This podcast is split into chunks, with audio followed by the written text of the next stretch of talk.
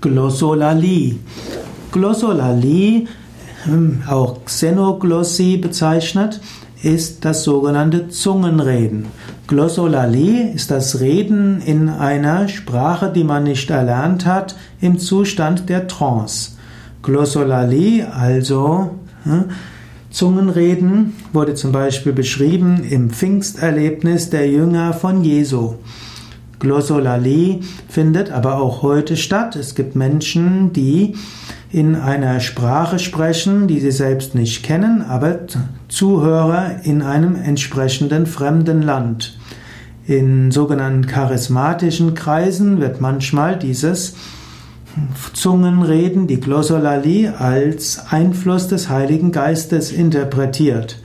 Andere sagen, dass Glossolalie unter dem Einfluss eines anderen Geistes äh, geschehen würde.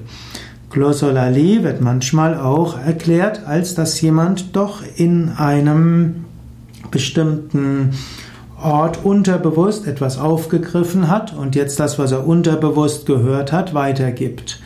Eine weitere Erklärung für Glossolalie ist die Erinnerung an frühere Leben.